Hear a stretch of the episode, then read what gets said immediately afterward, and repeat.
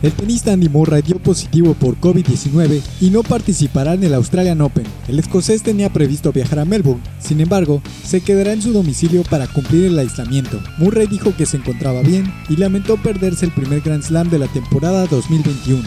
Pasamos al fútbol, donde el delantero Joao Malek aparece en la plantilla sub-20 de Santos para disputar el torneo Guardianes 2021. Malek salió de prisión tras ser acusado de homicidio culposo y conseguir su libertad bajo fianza. El atacante de 21 años buscó lugar en la Liga de Expansión sin éxito y fue dado de alta por los laguneros.